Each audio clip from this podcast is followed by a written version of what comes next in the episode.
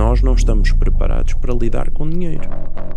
A maioria das pessoas areja o dinheiro muito rápido. Como é que o negócio cresce? Só tens três formas. Ou tu atraes mais clientes, ou tu vendes mais aos mesmos clientes, ou tu vendes mais caro aquilo que tu tens para vender. As pessoas não gostam nada de falar de valores, nós somos preconceituosos em relação a tudo, ficamos com se eu disser que eu faturo isto, eles vão achar que eu sou rico, não é? Então temos que parecer sempre os pobrezinhos. Continuamos com aquelas, não vou dizer que faturo isto, vão achar que eu sou rico e vão-me cobrar mais por isso, que não faz sentido absolutamente nenhum. Nós devíamos ter orgulho daquilo que conseguimos faturar, Claro que mas sim, não. claro. Estabilidade e empreendedorismo são duas coisas antagónicas. Se tu não sabes lidar com o stress de não saberes como é que vai ser amanhã, se calhar o empreendedorismo não é para ti. Porque agora também vivemos num mundo que parece que todos temos que ser empreendedores, não é? É verdade. E não temos. E não temos. Algum dos vossos produtos falhou. Ui, Vários. Vários. não somos intocáveis.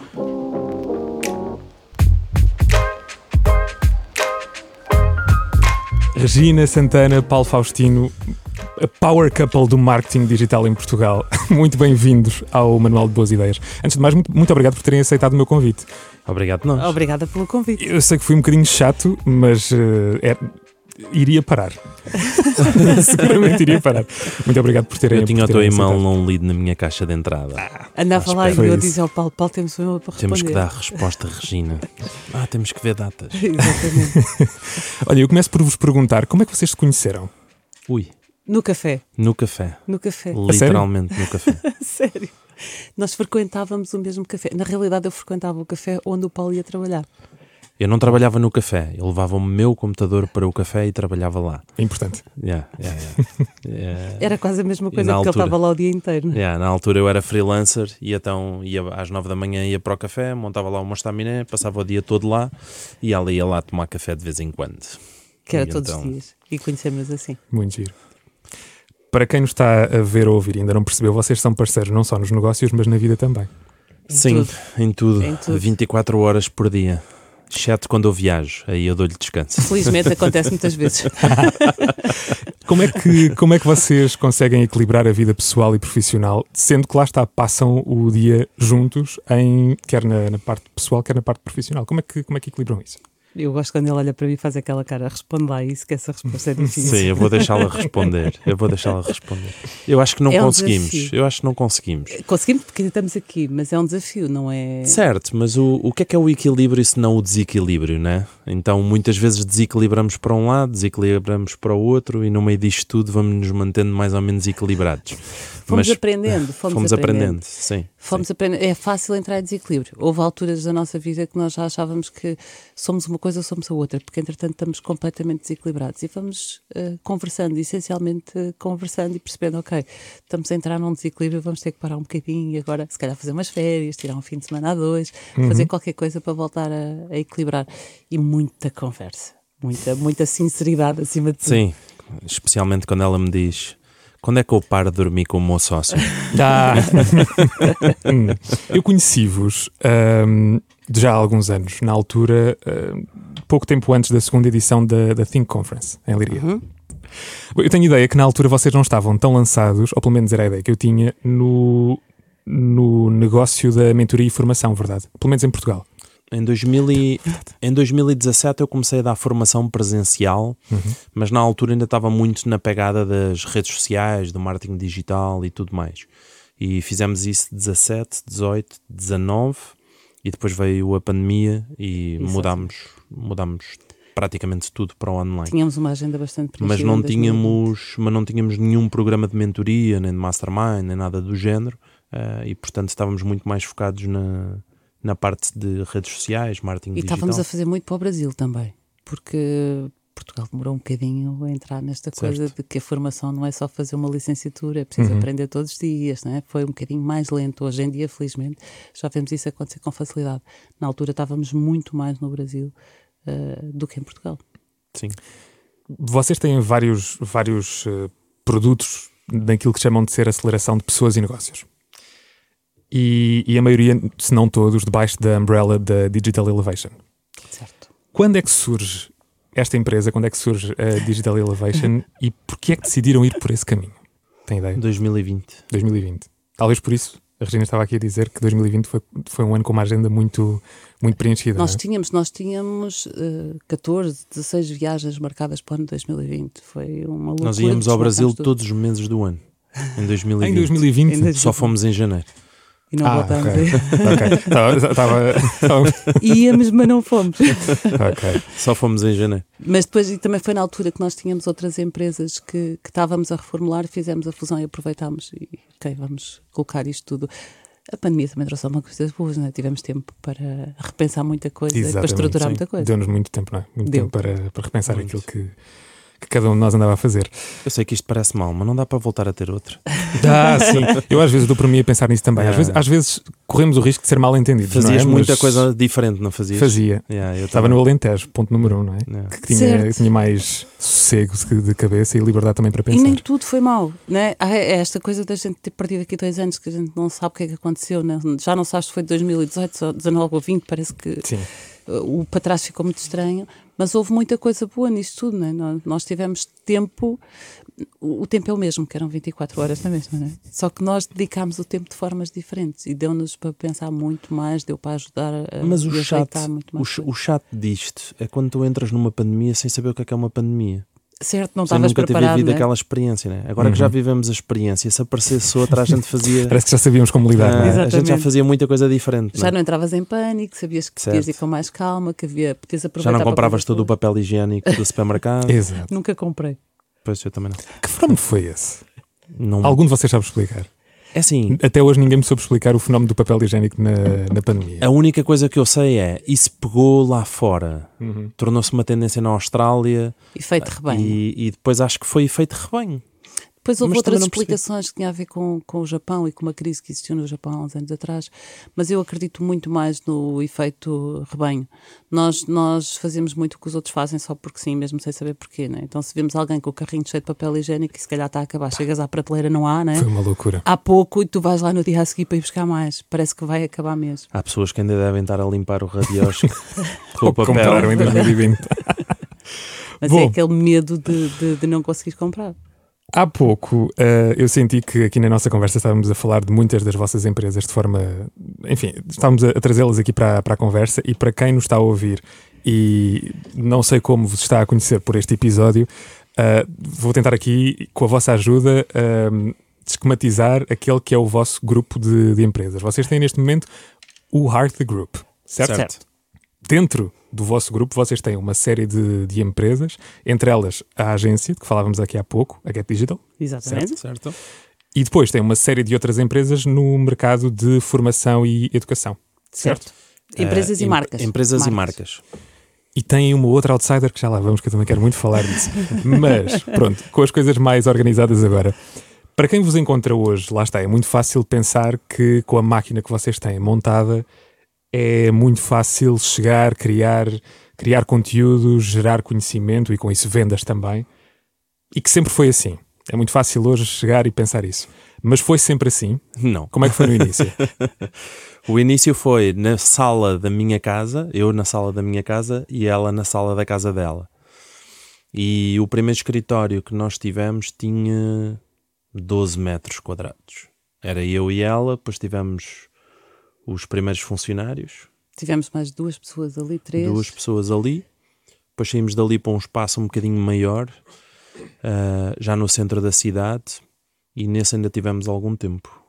Uh, tivemos dois anos. Ainda Tivemos tivemos, dois, dois aninhos, anos. dois aninhos Foi nesse ter gente no hall de entrada, depois fizemos o mesmo no outro a seguir. Quando já tínhamos gente no hall de entrada, voltámos a mudar.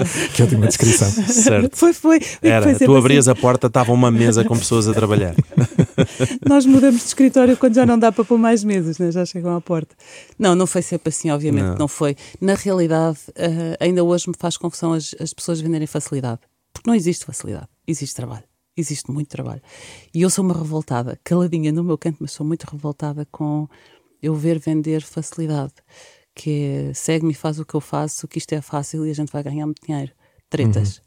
Tretas. Eu trabalho para caraças. Ainda hoje, tu estavas a dizer hoje, com essa máquina montada, temos máquina montada, temos equipas, temos equipas muito boas, a trabalhar muito bem, mas trabalhamos para caraças.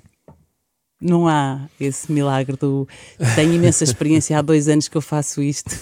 segue-me e ganha muito dinheiro. Sim.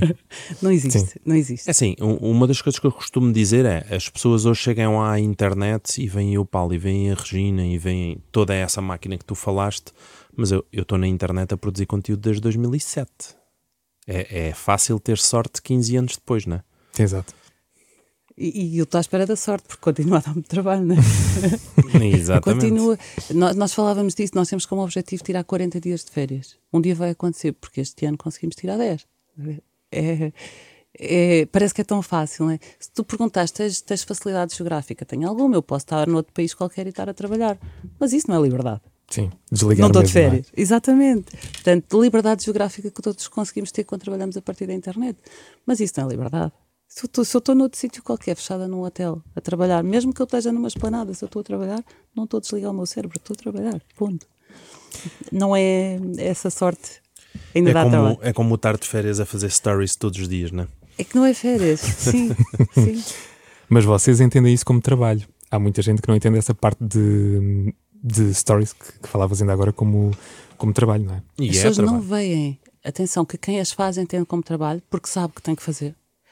Mas quem está a ver acha que as pessoas estão a fazer aquilo por prazer, não é? Ah, porque ela acordou, aquela deslumbrante, maravilhosa e está a fazer um story não sei onde, e a pessoa está num sacrifício desgraçado porque sabe que tem que ter aquela cadência de stories para continuar a manter as pessoas ah, ligadas a ela, não é?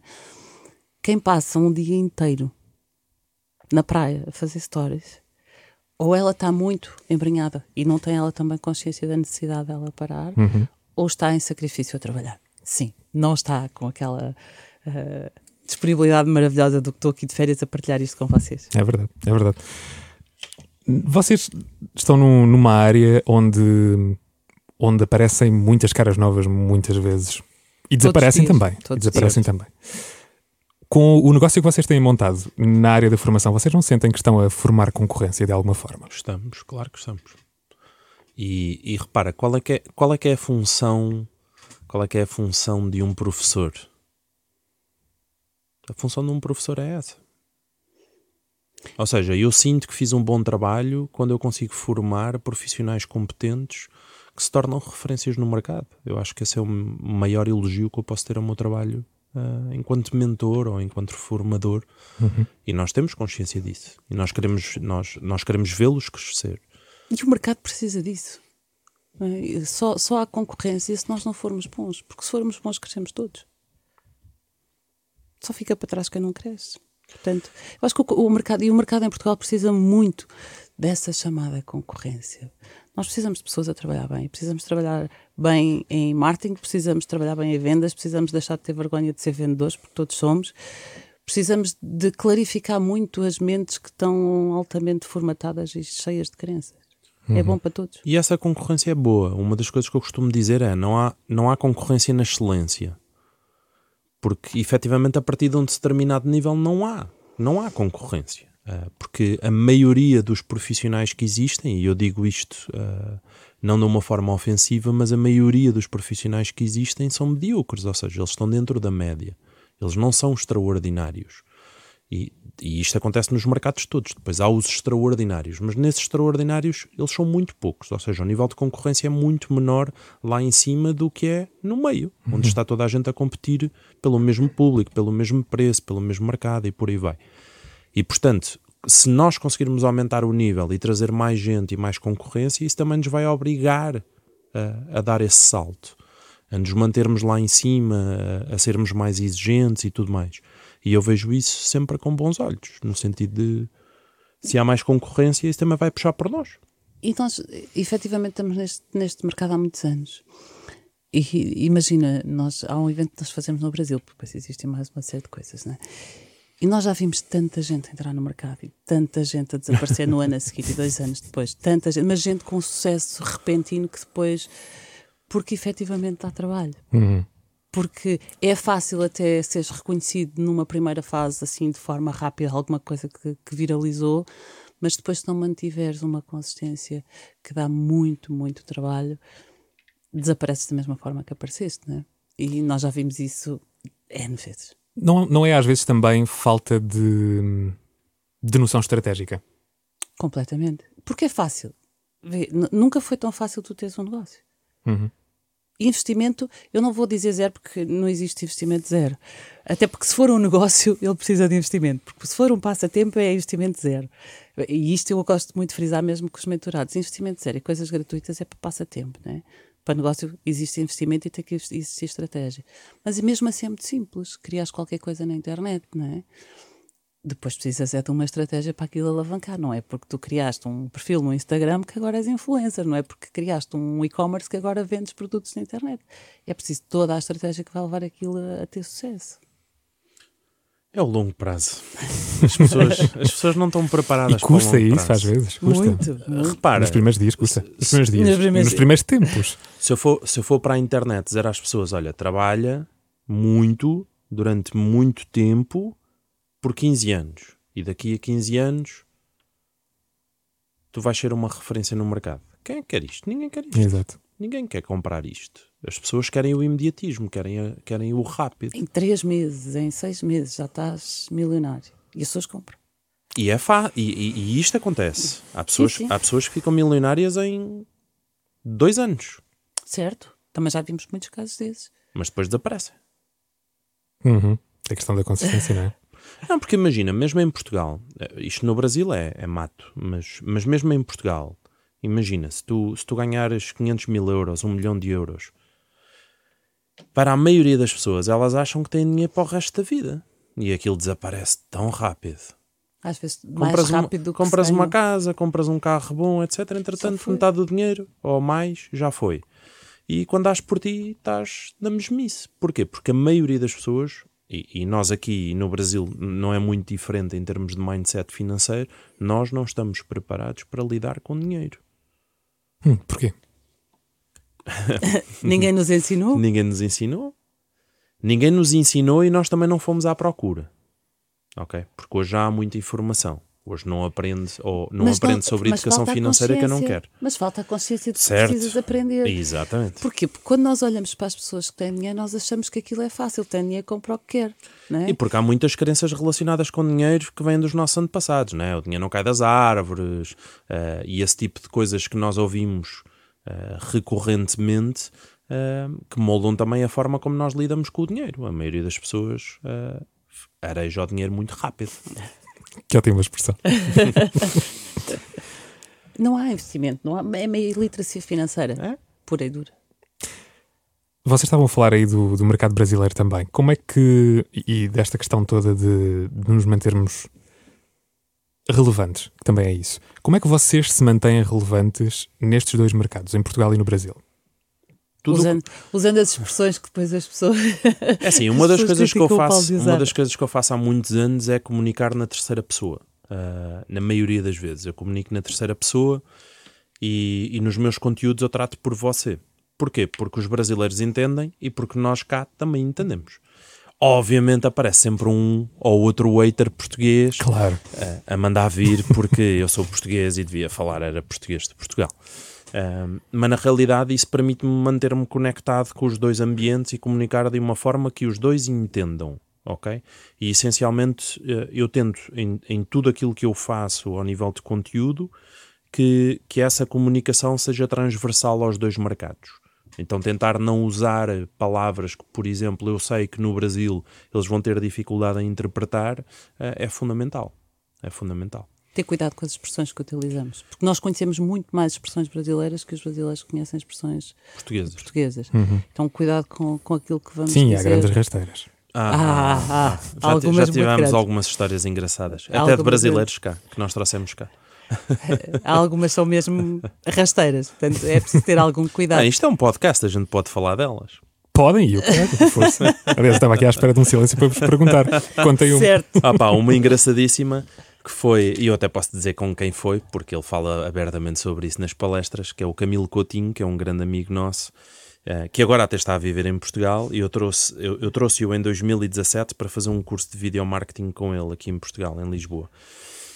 E, e ele na sala estava a explicar aos alunos que pá, para quem não tinha condições financeiras para fazer isto ou para fazer aquilo, podia fazer um pescate. Só que pescate no Brasil é bico. Então ele disse: Olha, epá, se vocês quiserem ganhar uma grana extra, pá, façam um bico. E toda a turma começa a rir.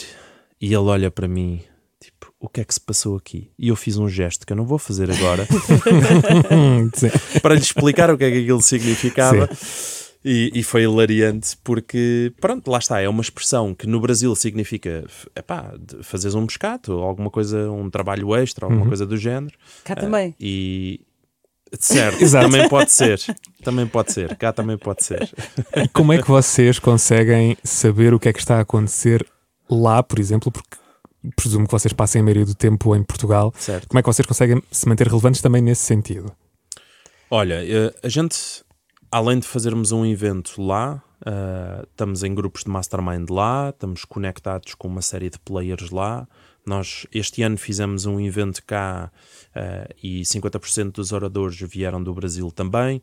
Então nós estamos sempre conectados de alguma forma com, com o mercado e com aquilo que está a acontecer com o mercado. Eh, e essa é a nossa maneira de nos, de nos continuarmos a manter relevantes, mas ao mesmo tempo também entendermos o que é que está a acontecer. Uh, então passa muito por aí. Nós mantemos as conexões, é? nós consumimos eh, tudo o que conseguimos do Brasil e as nossas ligações lá são muito fortes também. Isso não soa nada bem. Cada um interpreta como quer. E isso diz muito mais sobre a tua cabeça do que sobre a minha expressão. Tens de ter cuidado com as palavras. Ah, bom, alguma coisa me escapou aqui. certo? Não, é que ela falou de consumimos do Brasil. Ah, ok, ok, ok, ok. Tínhamos escapado, claramente. Bom, falando aqui de alguns dos vossos produtos, ah, vocês têm a Academia de Marketing Digital, o Sales Master, o Círculo Dourado, a Non. Como é que vocês definem o conteúdo de cada um destes produtos e como é que ahm, e como é que os diferenciam? Isto porque também é importante dizer que cada um tem o seu preço, não valor, preço diferente. E público-alvo também, são coisas completamente diferentes. não é? Nós temos uma academia de marketing digital pelo preço que ela que nós a vendemos, não é o valor que ela tem, mas pelo preço que nós a vendemos, abrange todas as pessoas que quiserem consumir conteúdo que tenha a ver com marketing digital ou todas as áreas que estão ligadas ao marketing digital. Porque marketing digital é uma panóplia gigante de, de áreas lá dentro, não é? O Sales Masters é para empreendedores, são coisas completamente diferentes. É um programa de aceleração para empresários, que acelera pessoas e negócios. Não dá para acelerar uma coisa sem a outra. Que as pessoas, sim, o meu negócio nunca vai crescer se eu não crescer enquanto empresária também, não é? O, o Círculo Dourado é um grupo de pessoas que se fazem crescer eh, entre elas. São coisas completamente diferentes para públicos completamente diferentes, com valores completamente diferentes e também vendidas a um preço completamente diferente. Como é que vocês precificam os vossos produtos? Como é que vocês chegaram aos preços que, que praticam? Entendendo o mercado. Repara, são, são, são três produtos. eh, nós, nós utilizamos um conceito que tem sensivelmente uns 10 anos chamado Value Ladder, que é basicamente a escada de valor do teu negócio. Então, cada produto é, é, é uma solução para um novo problema. Então, imagina, quando tu começas no marketing digital, tu não sabes nada de marketing digital. Provavelmente começas na academia de marketing digital, porque queres aprender o beabá, queres começar, queres perceber ah, o que é que é interessante para ti. Mas depois que tu descobres isso, tu passas a ter outras necessidades. E nós temos outros produtos para essas necessidades. E depois de decides empreender, decides criar um negócio, crias um negócio, começas a vender, passas a ter outros desafios. E nós resolvemos estes- esses desafios no Sales Masters.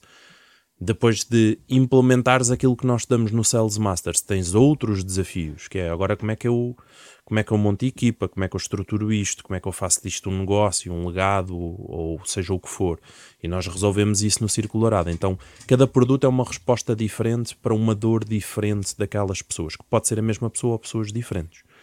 E depois tem muito a ver com entender o mercado, entender o mercado, entender o posicionamento em que nós queremos estar ah, e entender também ah, o valor daquilo que nós entregamos. O Sales Masters, por exemplo, hoje está precificado a 5 mil mais IVA, mas quando começou era 4 mais IVA. E nós percebemos que o nosso nível de entrega era muito superior ao valor que nós estávamos a cobrar e fizemos um, um pequeno ajuste no, no valor do produto. Mas acima, acima de tudo tem a ver com, com aquilo que nós entregamos. A maioria das pessoas olha para o preço e pode considerar, uma parte delas, que o preço é caro. O que elas não veem são as 180 horas de trabalho que eu tenho e que ela também tem. Uhum. 180 horas cada um.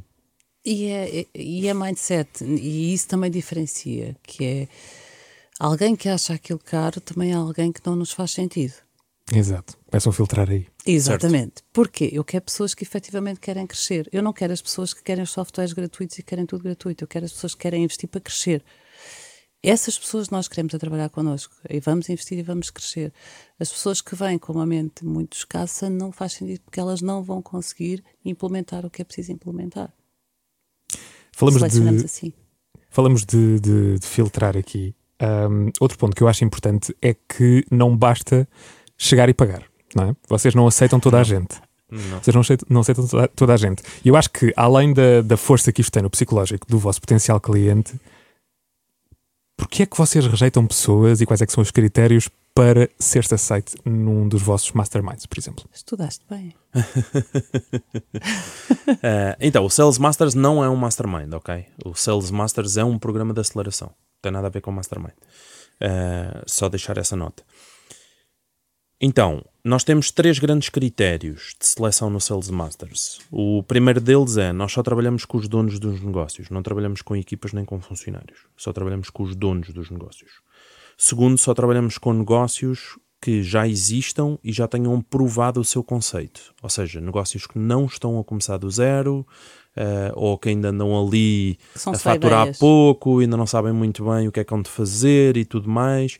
Não é o tipo de negócio que nós queremos atender ali. E terceiro, só trabalhamos com negócios com alto poder de escala. Imagina, vou-te dar um exemplo. Um tipo de negócio que nós nunca tivemos no Sales Masters foi, por exemplo, um restaurante.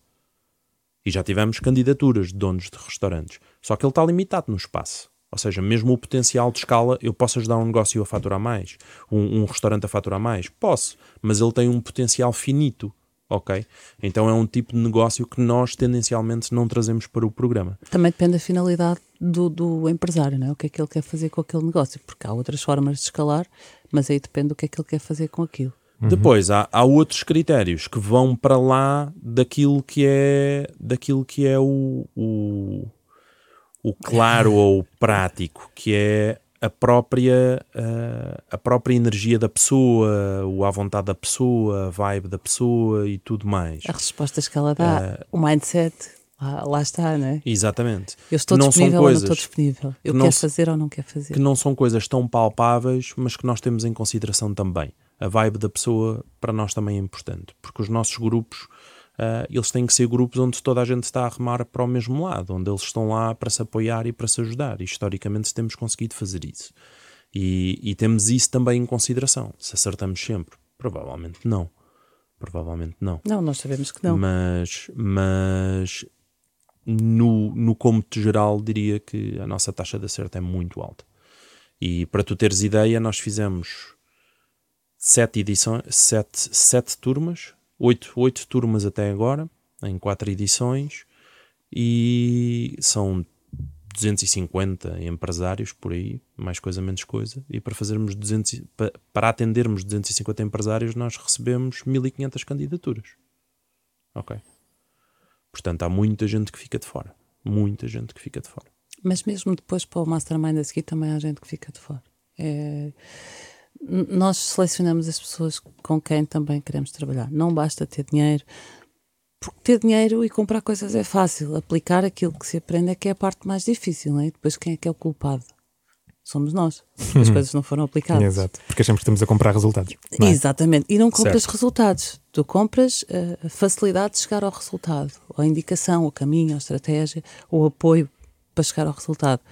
Mas só tu é que podes chegar ao resultado. Só o próprio empresário é que pode chegar ao resultado. É ele que tem que aplicar no negócio dele aquilo que é preciso aplicar. E ter dinheiro não chega para que isso aconteça. A pessoa paga ao ginásio e depois ainda tem que lá ir treinar. Que maçada, por amor de Deus. É Já estou a essa- Essa, essa é a minha história, que eu paguei ginásio quase durante um ano porque não consegui cancelar antes. E não fez mas não efeito nenhum. não, não. Não tiveste resultados. Mas Não, culpa é do ginásio. Culpa é do ginásio. O que é que vocês medem? Que, quais é que são eh, os indicadores que vocês medem num, num negócio como este, no caso da, da Digital Elevation? Quais é que são os vossos KPIs? O que é que vos interessa medir? Para medirem sucesso. Os resultados dos nossos clientes. E, e, essa é um, uma empresa onde nós conseguimos fazer isso, porque é essa empresa que tem o círculo dourado e nós conseguimos saber como é que estão os negócios das pessoas que fazem parte, o crescimento que eles estão a ter, os resultados do Sales Masters, os resultados que as pessoas têm, e nós inclusive é premiamos as pessoas Uh, conforme os resultados que elas vão atingindo. Então nós, nós é verdade, temos já vi esses... vários, várias fotografias pelo Sim. Instagram fora. E nós, e nós depois temos esses resultados. Nós sabemos o que é que as pessoas que passam por nós estão a atingir, quais são os resultados que elas estão a atingir, e isso para nós é uma métrica uh, de sucesso.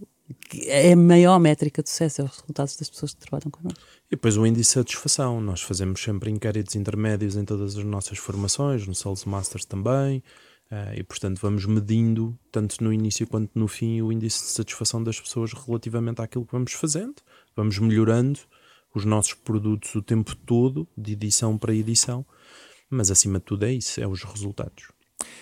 Vocês falavam de que neste, nesses estágios mais avançados do, do, da vossa oferta formativa aceitam apenas negócios comprovados ou pelo menos com potencial de, de, de escalabilidade.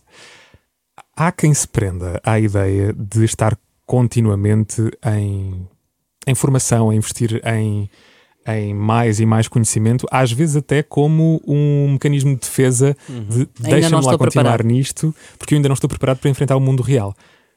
Qual é que é o trigger para perceber, e eu não estou a, com isto a fazer nenhum paralelismo com os vossos produtos, mas em relação à área de, do, do conhecimento, qual é que é o momento em que, para vocês, acham que, ok, está bom, vamos tentar lançar isto? O que é que vocês qual é que é o momento que vocês eh, diriam a alguém que está neste ciclo de, de não sair da, da, da formação por medo? Sabes que isso tem um nome. Chama-se efeito Dunning-Kruger. Ok? Uh, e está estudado. Ou seja, as pessoas que sabem muito tendencialmente acham, acham que sabem pouco e há, há, dois grandes grupos, né? aqueles que têm um conhecimento muito grande, normalmente acham que sabem, sabem pouco e, portanto, continuam a estudar, a estudar, a estudar, a estudar, a estudar, e muitas vezes nunca entram em ação. E depois há o outro grupo dos tolos, né? que não sabem nada, mas acham-se os maiores e então vão de cabeça e muitas vezes espalham-se ao comprido também. Uh... Nós, nós fazemos muitas coisas, nós, nós também estamos sempre em formação. Né?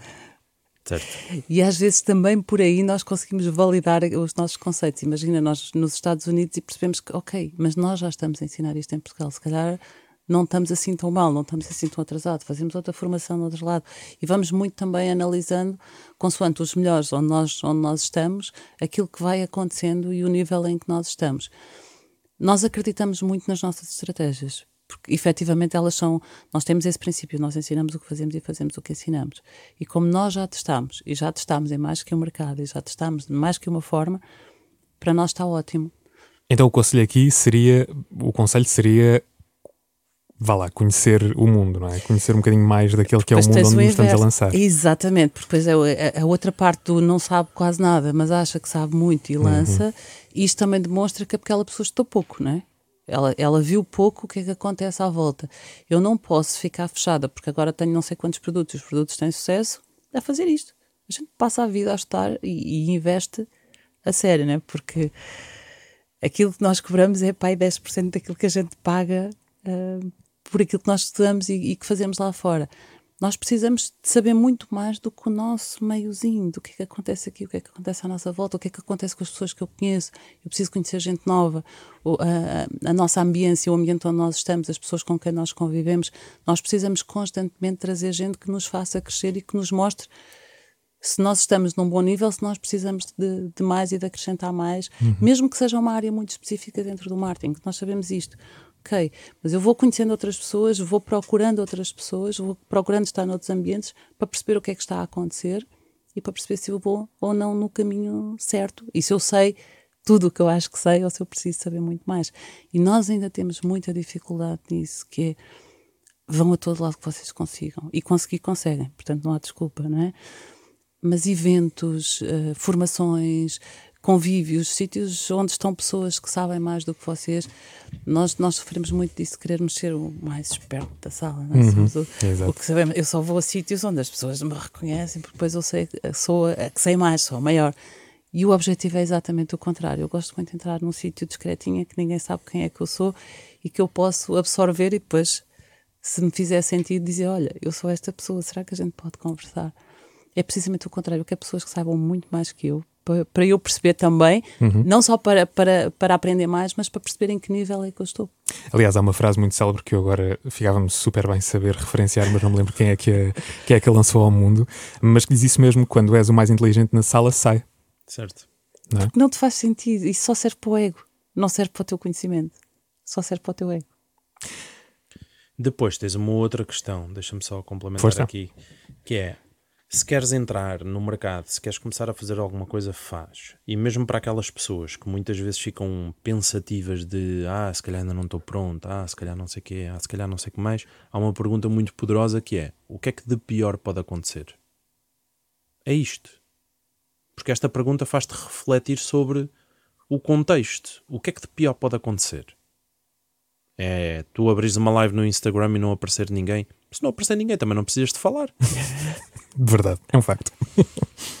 ah, vou lançar um curso e se ninguém comprar? Se ninguém comprar, também não precisas de gravar o curso. Ou seja, muitas vezes aquilo que impede as pessoas de, de fazer, de ir, de ir em frente, de, de, pôr, de pôr as coisas em prática é, é, é muito pequeno. É medo. É, é, é, muito maior o medo do que é a realidade de ok, vais fazer isso e se não correr bem. Se não correr bem, qual é que é o problema? Mas é o medo da rejeição, que é se eu não, se eu não colocar à venda, ninguém me rejeita, não é? Não me sinto rejeitado. Se eu colocar à venda e ninguém comprar, eu vou sentir rejeição do meu produto. É preferível não colocar à venda porque assim não, não corro esse risco. Faz parte do ser humano, não é? Uma das coisas sempre que alguém me diz, e se correr mal? A minha resposta é sempre a mesma, que é, e se correr bem? Agora, isto, isto é verdade, eu acho que as pessoas devem testar, mas devem testar em consciência. Ou seja, tens mesmo a certeza que aquilo que tu vais ensinar está certo e estás a acrescentar valor, porque todos nós sabemos mais do que outra pessoa. Né? Há sempre alguém para nós ensinar. Há sempre uma coisa que eu sei que alguém não sabe. Claro. Mas essa coisa que eu sei, eu sei bem e sei ensiná-la. Isso também é importante ter consciência, não é? Porque, felizmente, nós cada vez temos melhores players no mercado, mas ainda existe muita gente a ensinar coisas que não fazem muito sentido, não é? Verdade. Isso... Até para isso há público. E, é, e, e, esse é o problema. Esse é o problema, porque depois quando tu, tu só sabes o que sabes, não é? Como tu não sabes que, que, que aquilo não, não, não faz sentido, compras e, yeah. e isso é. Mas aí eu acho que tem muito mais a ver com consciência. Uh... Mas isso faz parte, repara, isso é o mercado. É o mercado, exatamente. Depois o mercado vai separando o trigo do joio e, e naturalmente vai fazendo essa, essa, essa limpeza. Mas sim, há sempre alguém para ensinar, portanto. E é justo pagares por aquilo que sabes, ou pagarem uhum. para, para ensinares aquilo que sabes. Estávamos aqui a falar há pouco, de, passámos aqui por esta, por esta questão de, de não estar num ambiente. Aliás, não é não estar, é tipo, é mais aquilo que ainda agora falávamos, de não ficar numa sala se formos o. Se sentirmos que somos a pessoa que, que mais sabe ali, ou se formos efetivamente a pessoa que mais sabe ali. Fica, é um bocadinho... fica e tira as fotografias todas, mas depois vai para a Exatamente. é, é, é, é, um bocadinho com este mindset que vocês organizam os eventos em escala que, que organizam, por exemplo, em Portugal. Este ano fizeram dois, não é? Fizeram Sim. a Think Conference, que voltou agora. Certo. Muita pena de não ir. Mas. Perdeste. Porque foi espetacular. Tenho a certeza que perdi.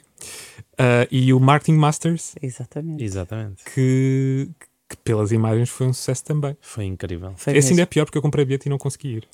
Isso Sério? ainda é pior. Isso ainda é pior. E foi na tua terra. Pois foi, foi aquilo lá. Foi no CCB. Há que, há que marcar isso. Certo. É por isto que, que vocês organizam estes eventos.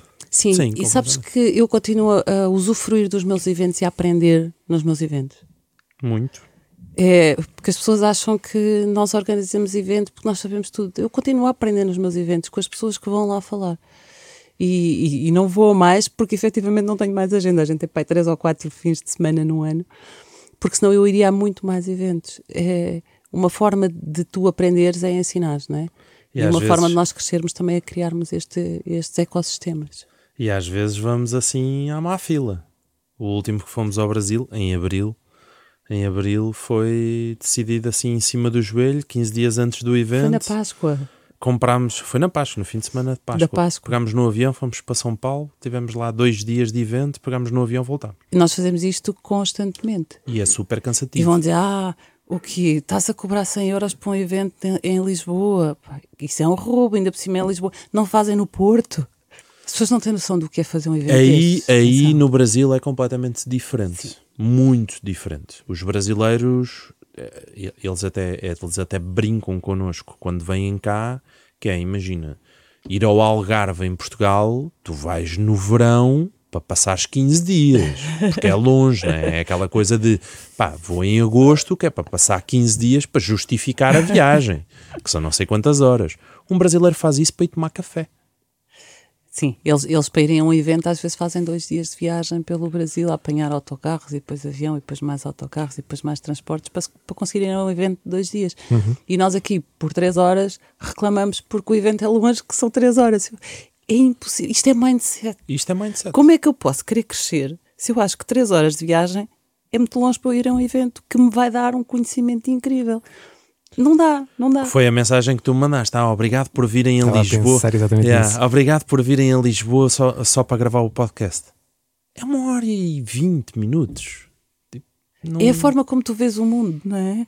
E o mundo não pode ser visto desta forma tão pequenina. Verdade. Óbvio que as coisas não me vão acontecer ao lado de casa. Então eu vou à procura delas e vou onde elas estão. E não posso crer que seja feito um evento, o evento ao nível do Martin Masters que nós fizemos no, no CCB, aquilo não dá para replicar em Portugal. De forma, além dos valores investidos ali, porque as pessoas não fazem mesmo ideia dos valores que são precisos para fazer um evento daqueles, Sim, porque vocês também trouxeram muita gente fora. muita, gente, fora.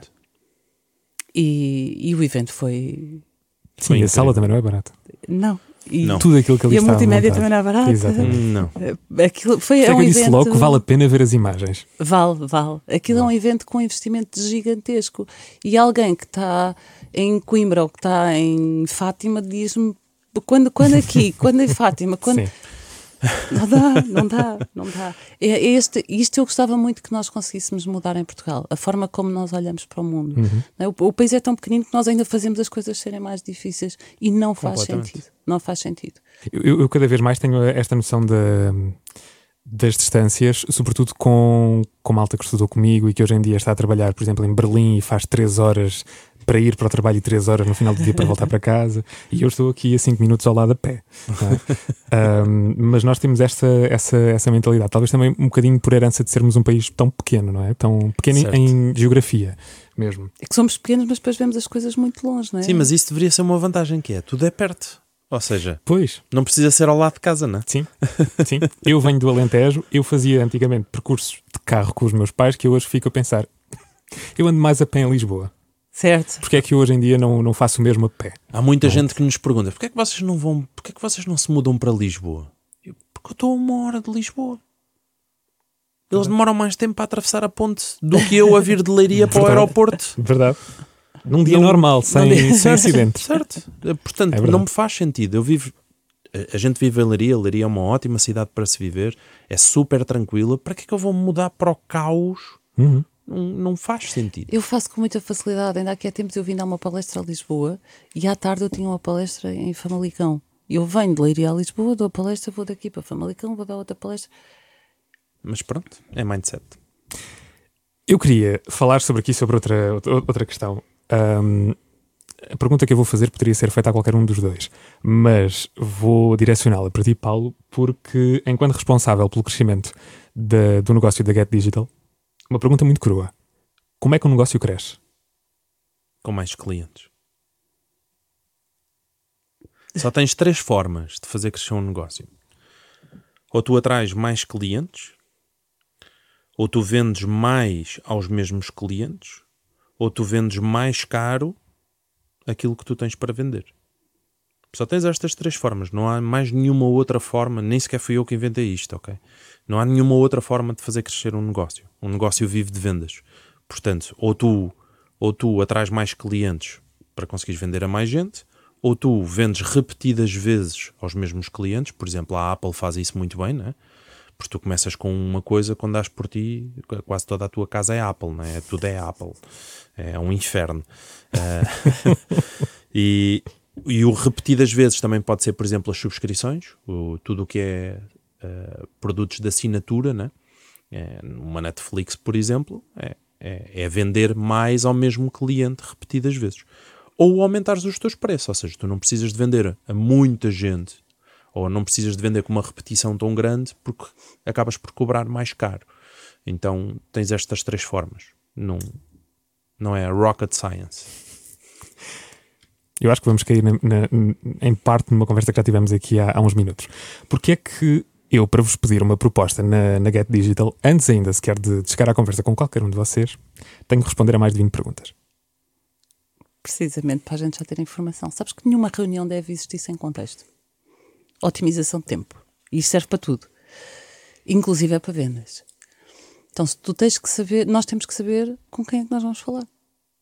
Isto é a forma que nós temos de preparar e otimizar o nosso tempo e o tempo da pessoa que precisa de uma proposta nossa. Se eu já souber qual é o negócio, qual é a área, o que é que ela faz, quanto é que ela fatura, quais são as suas necessidades, muito mais facilmente eu consigo ter uma reunião preparada para lhe dar uma resposta que faça sentido, não é? Uhum. Se nós não sabemos nada disto, uma reunião de meia, meia hora às vezes vai para duas horas e é um desperdício de tempo para ambas as partes.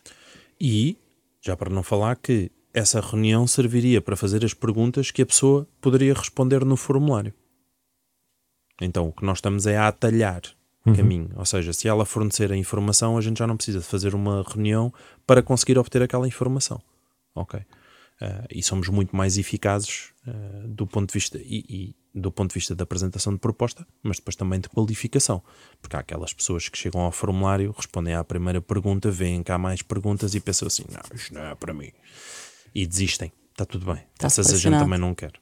Exato, não é, não, é, não é para vocês também. Exatamente. Exatamente. Há algum momento, aliás, houve algum momento em que não faziam a qualificação de, de, de leads dessa forma? Ah, sim. sim, sim. Até o ano passado. Até lançarmos esse site. Esse site tem dois anos, dois anos e tal. Uhum. Portanto, 2021. até 2020 até 2020 não, não fazíamos dessa forma. Houve tínhamos um... um formulário, já uhum. tínhamos um formulário, mas ele era mais básico do que esse. Houve um impacto significativo na vossa produtividade mesmo? Completamente. completamente ah, sim. Otimização de tempo. É, há reuniões que poderiam durar 5 minutos e demoram horas, às vezes por falta de informação, porque nem contexto existe, não é? Ah, preciso falar contigo. Eu não vou falar com ninguém que eu preciso falar contigo. Eu preciso saber qual é o assunto, o que é que vamos falar, quanto tempo é que vamos precisar para aquela reunião, senão vamos todos perder tempo. Pior ainda, é respostas em cima do joelho, né? como não tens contexto, fazem-te uma pergunta, tu dás uma resposta, né? Uhum. sem sequer haver tempo para pensar na, na, na, resposta certa para aquilo. Então, as coisas têm que ser otimizadas. É assim, o, o mais importante é tu, é, é tu definires os teus princípios e seguires esses princípios, porque há, há, há muito, há muito fura-fila, né? Uh, há malta que chega ao site, pega no endereço de e-mail e manda um e-mail. Ah, gostava de reunir com vocês. Tá, tá aqui o link do formulário, preenche esse formulário, no final agendas uma, uma reunião e a gente conversa. Porque há muita gente que tenta furar o, o, o, o protocolo ou aquilo que tu estabeleceste. E nós temos que ser rígidos nesse aspecto. Porque, ah, não, mas eu não. Mas são muitas perguntas. É o que é? Ah, mas eu só queria falar contigo. Ah, mas eu só queria uma resposta tua. E não é, e eu não é porque, na mesma, portanto... E, e, não é porque eu não tenha tempo para a pessoa, ou seja o que for, é porque aquilo é o protocolo. Ou seja, é, é, é assim, para é para respeitar, tem que ser feito desta forma. Isto não existe só porque me apetece. Claro, tem uma razão. Não existe só porque, ah, eu quero dar trabalho às pessoas. Não. Óbvio, se eu conseguisse ter essa informação toda com um clique, eu estaria com um clique. Mas não dá. Claro. que perguntas é que não podem faltar num formulário como, como este que estamos a falar? Para a angariação de leads? Sim. Para, para a agência? Porque depois depende do negócio, não é? Pois, cada negócio é um A negócio. área do negócio aqui é muito importante. Nós percebemos qual é a área do negócio, é para nós muito importante, até porque depois nós não fazemos todo o tipo de trabalho dentro do digital. Para nós é muito importante isso. É importante também uh, valores de, de, do negócio, porque as pessoas não gostam nada de falar de valores, nós somos preconceituosos em relação a tudo, ficamos com se eu disser que eu faturo isto, eles vão achar que eu sou rico, não é? Então temos que parecer sempre os pobrezinhos, não é? Certo. Que não faz sentido absolutamente nenhum, nós devíamos ter orgulho daquilo que conseguimos faturar, claro mas sim, não. Claro Continuamos com aquelas, não vou dizer que faturo isto, vão achar que eu sou rico e vão-me cobrar mais por isso, porque depois ainda existe certo, este medo. Certo. se eu disser que faturo isto, cobram mais porque vão achar que eu estou rico. Essencialmente isso, quais são, qual é a área do negócio. Para esta, para, para trabalho da agência, nós precisamos essencialmente saber qual é a área do negócio, os valores que, que a empresa uh, trabalha, e são importantes. As pessoas podem achar que não, mas é completamente diferente o trabalho que eu vou aplicar numa empresa que fatura 10 milhões e numa empresa que fatura 100 mil. São coisas completamente diferentes, são estratégias completamente diferentes que têm que ser uhum. tratadas. Até porque o investimento que a própria empresa vai fazer é diferente. É completamente diferente. Sim, e a responsabilidade em cima de vocês também. Exatamente. Exatamente. Não quer dizer que o nosso preço seja assim tão diferente. Percebes? Não é porque a empresa fatura muito mais dinheiro, depende do que é que nós vamos fazer depois. Imagina, gerir um orçamento de publicidade digital de 10 mil euros por ano é diferente de um orçamento de publicidade de 200 mil euros, não é? Completamente. O, Mas depois o número de campanhas, o, o, o a própria exigência do cliente em relação aos resultados, a, a, própria pressão que nós sentimos em cima do resultado que nós temos que entregar uh, e todas as outras coisas, o trabalho é multiplicado na, na, proporção do investimento. Sim, até porque depois tens negócios que trabalham 24 horas, 365 dias. Nós temos de ter equipas preparadas para, para salvaguardar isto, não é? Bom, é importante nós sabermos quais são as áreas e quais são os valores o resto há muita coisa que efetivamente a gente consegue saber, até percebendo depois. Mas as pessoas têm medo de nos dizer qual é o nome do negócio delas. É porque pelo nome sabe-se muita coisa, não é? É, é que até isso, até isso as pessoas têm medo de dizer. É, este, este medo de tudo, né? parece que está toda a gente anda meio mundo a tentar enganar o outro meio, eu vou esconder uhum. o máximo que eu conseguir só para tentar umas informações. Eu prefiro que me digam assim: olha, eu tenho um orçamento e preciso só de um orçamento para ter noção se o outro me está a cobrar caro ou barato. E eu digo-lhe, sem problema nenhum. Claro. É fácil. Não precisam de andar com rodeios só para saber qual é o valor que nós cobramos, para depois saber se o outro está caro ou barato. Sejam sinceros com as perguntas, nós damos as respostas. Vocês são mestres em marketing digital e eu acho que isso é indiscutível. E o vosso marketing? O marketing que carrega as marcas Paulo Faustino e Regina Santana. Quem é que o trabalha? São vocês ou existe uma equipa a trabalhar isto convosco? Agora existe uma equipa. Eu não posso dizer que não existe uma equipa porque ela mata-me. No caso dela existe uma equipa que se pudesse matava. Uh, é, é por aí, é por aí. Agora existe uma equipa. Uh, até há sensivelmente que é uns sete meses, seis meses, Todos os posts que iam para o meu Instagram era eu que fazia tudo. Tudo. Desde o design, o copy, tudo. Tudo, tudo, tudo, tudo, tudo. Tudo, o que existia no meu Instagram foi, era feito por mim. Uh, hoje já temos um, já tenho uma equipa uh, e uma pessoa na minha equipa responsável pelos conteúdos, uh, que naturalmente trabalha comigo nesse sentido, mas não sou eu que faço os conteúdos. Eu só, eu só trabalho os stories e depois todo o relacionamento e tudo mais. Mas os conteúdos são feitos por uma equipa. No caso dela, ela tem uma equipa, mas ela tem que dar respostas à equipa. A minha equipa diz que eu sou o pior cliente sempre. És. És. Que fica aqui gravado. Eu tenho, tenho uma equipa, uh, mas nós tivemos aí uma fase que também tivemos a acertar. Uh, sabes que eu trabalho em muitas áreas diferentes. Eu sou como é que, como é que se chama aquela pessoa que, que gosta de tudo? Eu gosto muito de estudar e gosto muito de estudar. Uh, muitas áreas que são complementares, mas às vezes nem é isso. Mas, mas muitas áreas que são complementares. É aquariana. Ah, a vida é tantas coisas. A vida é boa das cenas. A vida é boa das cenas. Os dias são tão curtos para a gente estudar mais coisas. E, e uh, o posicionamento é um desafio, sabes? Uh, parece que é simples, não é? Mas quem sou eu? Eu sou a empresária que depois gosta de comportamento, depois gosta de negócios, depois gosta de, de outras coisas e de, de animais, outras áreas. De terapia, de. Eu, eu, eu sou um mix gigante de, de muitas coisas. De, e, e, qual é o posicionamento que nós vamos querer aqui? Uhum. Uh, eu já estive completamente posicionada em neuromarketing ou neurovendas, de sou especialista nas suas áreas. Mas é muito pouco para mim percebes? Uh, que as pessoas acham que é, é um mundo, mas é, continua a ser pouco. Eu gosto, eu gosto de fazer, uh, idealizar coisas, implementá-las, fazê-las crescer, vê-las crescer. Gosto do empreendedorismo na, na, sua essência, mas depois, para termos empreendedorismo, precisamos de pessoas. É?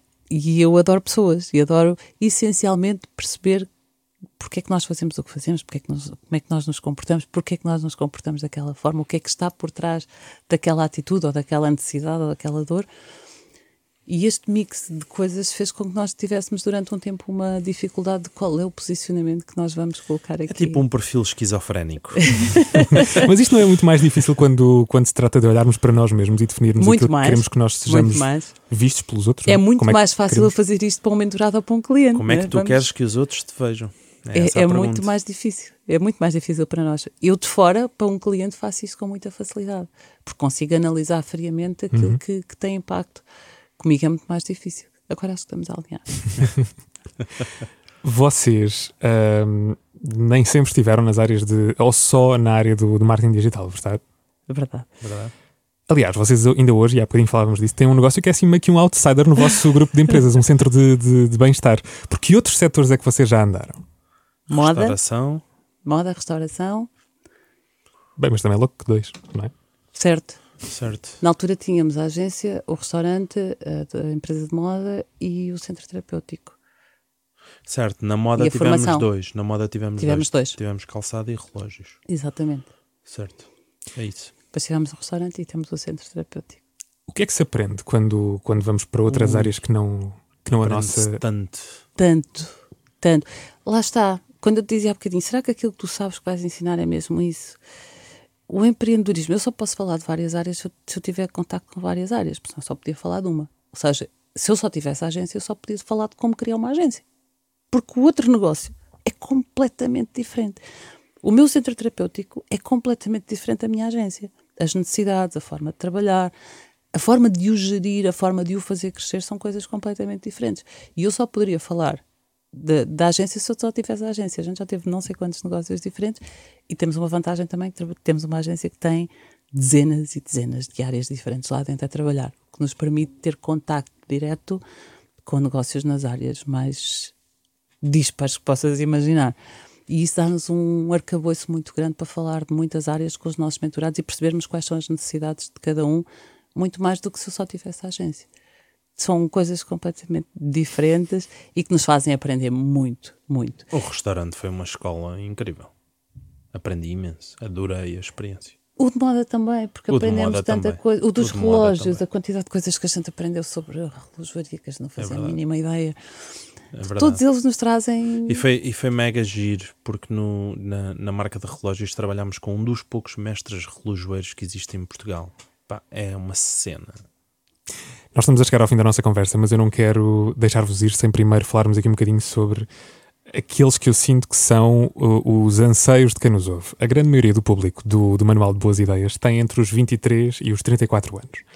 E eu acredito que pelas sugestões de temas e convidados que vou recebendo na- nas minhas redes sociais, acredito que a maioria deles queira, ou pelo menos tenha o sonho de um dia criar um negócio, lançar-se. Que conselhos é que dariam a quem está neste momento, nesta fase, eventualmente preso a um trabalho das 9 às 5, mas quer lançar-se?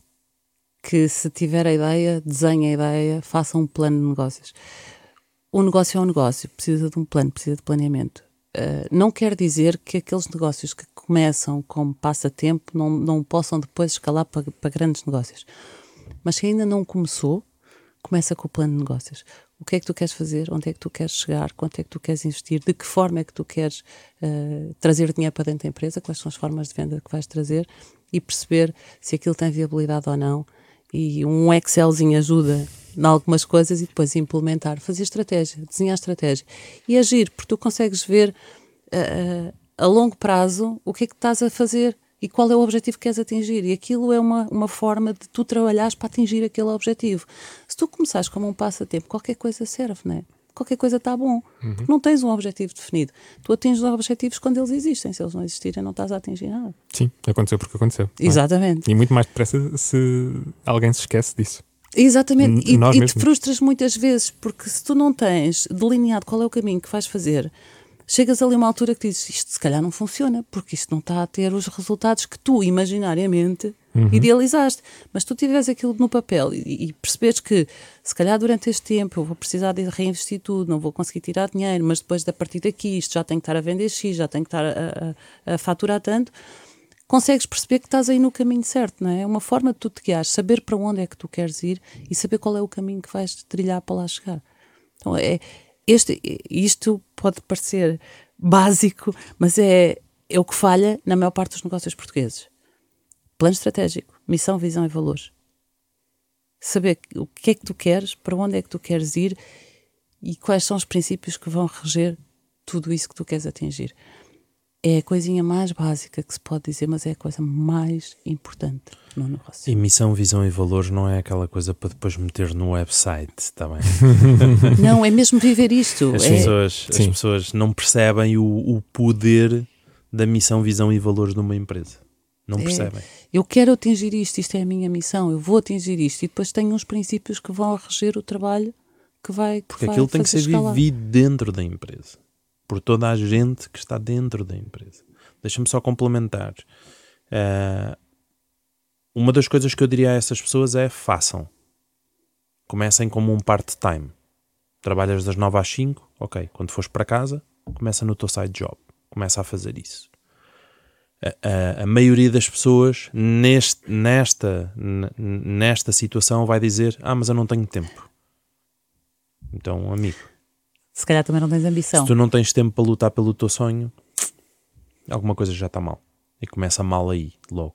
Eu, por exemplo, quando eu comecei online, eu comecei como um part-time. Eu criei um blog, escrevia no blog todos os dias e era um part-time. E depois transformou-se num negócio e transformou-se na minha vida. Mas se tu não tens, se tu não tens tempo para investir no teu sonho ou naquilo que tu queres fazer, vê onde coisa... é que estás a gastar o tempo. É? Alguma coisa está errada. Se o emprego é das 9 às 5, significa que tens pelo menos mais 8 horinhas para, é... para, para viver outra coisa e depois mais 8 para dormir. E isto é muito importante. A nossa cultura bloqueia-nos muito aquilo que nós, que nós somos. Nós temos que ser ambiciosos. Nós precisamos de ser ambiciosos para atingir objetivos. E ser ambicioso não é ser ganancioso. Portanto, se as pessoas vieram lá com as coisinhas, ah, agora estás a ser ganancioso, ganancioso é outra coisa. Agora, ambição nós precisamos ter. Ter o sonho de, mas não ter a ambição de fazer com que isso aconteça, não nos vai levar a lado nenhum. Nós precisamos de trazer para a nossa cultura mais ambição. Fomos um povo que andou cheio de ambição a descobrir o mundo e agora estamos todos encolhidinhos com medo da crítica do vizinho. O que é que vão dizer se eu agora não sei o quê? O que é que vão os meus colegas dizer se eu agora uhum. decidir criar alguma coisa nova? Exatamente. Caramba, parem com isso. Temos que ser ambiciosos, temos que fazer porque as coisas aconteçam. E há momentos onde tu tens que te sacrificar. Há momentos onde tu não vais ter tempo para tudo. Há momentos onde tu vais ter que abdicar de sair à noite, de ir para, os, para todos os festivais de verão que existem, uh, de fazeres a vida que fazes hoje. Porquê? Porque estás a realizar o teu sonho. E depois isso volta tudo. Está tudo bem. Mas tens que ter a capacidade de sacrificar durante aquele período. Porque efetivamente o tempo não estica, né? tens 24 horas. Portanto, não as vais conseguir alocar a, todo, a tudo o que tu queres fazer. Algumas coisas vão ter que ser substituídas por outras. Agora, se queres criar um negócio, cria um negócio, abdica durante uma porção de tempo, até isso pode estar no teu plano de negócio, uhum. que é uhum. durante quanto tempo é que eu vou abdicar disto em função disto e dá vida ao teu negócio. Cria, começa. Porque a maioria das pessoas não chega sequer a começar. Alguma das vossas ideias falhou? Algum dos vossos produtos falhou? Ui. Vários. Vários. Não somos intocáveis. Vários. Olha, a marca de relógios falhou redondamente. Uh, dentro do, daquilo que são os nossos produtos de, de educação, já tivemos lançamentos que, que não foram bons e, e, que falharam, de produtos digitais, de cursos, etc. Uh, ah, já tivemos vários. Hoje, naturalmente, é mais fácil também dada a, a, a, dimensão de público que temos, mas hoje se calhar também temos mais estratégia e mais precaução do que tínhamos na altura. E mas já, já falhámos muitas vezes. Se perguntares porquê, que a gente também analisa isso, não é? também é preciso perceber porque é que Nos produtos digitais é, é, é, muito pelo que o Paulo diz. Nós, nós começámos no mercado quando o mercado não tinha nada. Quando toda a gente olhava para nós, se, o, que é, o que é que é isto do ganhar dinheiro online, o que é que uhum. eles estão a vender, né? Qual Sim. é? Parecia que era tudo tráfico de alguma esquemas, coisa, né? Esquemas atrás antes de dar um à frente. Claro. Exatamente. Esquemas, esquemas. Nós, nós, começámos no mercado quando, quando ninguém tinha noção do que, do que, é que era hoje, marketing digital. Ainda hoje nos nossos anúncios temos sempre carradas de malta que faz aqueles comentários de género. Ah, isto é um esquema de pirâmide. Sim. Ainda, é. ainda há dias vi uma, uma publicação sobre, exatamente, sobre isso mesmo. Exatamente. E está tudo bem, porque é a forma como ele vê o mundo e o, o conhecimento que ele tem. Portanto, está certo. Uhum. Ele, ele só está a destilar aquilo que ele, que ele acredita que é a verdade. E nós, nós no início, não era só ele, né? porque as pessoas não tinham noção que o marketing digital que existia. Agora, falhámos noutras coisas, uh, falhámos na marca de relógios, se calhar porque efetivamente metemos imensas coisas ao mesmo tempo, né? porque se aquilo fosse o nosso negócio uh, as coisas teriam sido diferentes. Mas não, aquilo começa com o capricho, ah, eu gostava de, eu gostava de, e era muito eu gostava de, e depois começas, mas entretanto tens que decidir para que lado é que vais. Continuas a fazer o que estás a fazer ou agora dedicas-te a 100%. E numa fase em que nós não tínhamos, e também não tínhamos conhecimento para isso, maturidade suficiente em nenhuma, em nenhuma das outras empresas porque eu sou muito a favor do diversificar, dá para perceber, não é? Mas preciso de maturidade nas empresas que já estão constituídas para que eu consiga largá-las um tempinho, deixar ficar entregue e dedicar-me a 100% ou pelo menos a 80% a um negócio novo. E naquela fase uh, era completamente impossível deixar os outros negócios para nos dedicarmos àquele. E isto, para mim, foi uma aprendizagem gigante. É? Eu perguntava-vos isto uh, porque. Algumas das mensagens que, que eu vou recebendo, até às vezes como resposta à promoção que vamos fazendo dos episódios do, do manual, são de pessoas que dizem que estão prestes a arriscar, a arriscar lançar-se, mas têm medo de falhar. Todos por isso, temos. Todos por, isso, temos. por isso eu pergunto-vos o que é, aliás, eu devolvo aquela pergunta que ainda há pouco o Paulo estava aqui a, a, colocar, que é o que é que é o pior que pode acontecer nesses momentos?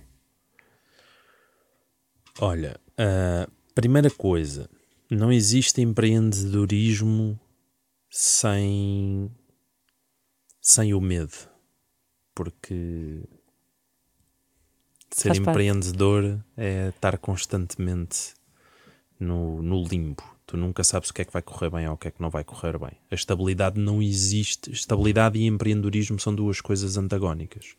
Portanto, uh, esse é o primeiro ponto. Ou seja, se tu não sabes lidar lidar com o stress de não saberes como é que vai ser amanhã, se calhar o empreendedorismo não é para ti.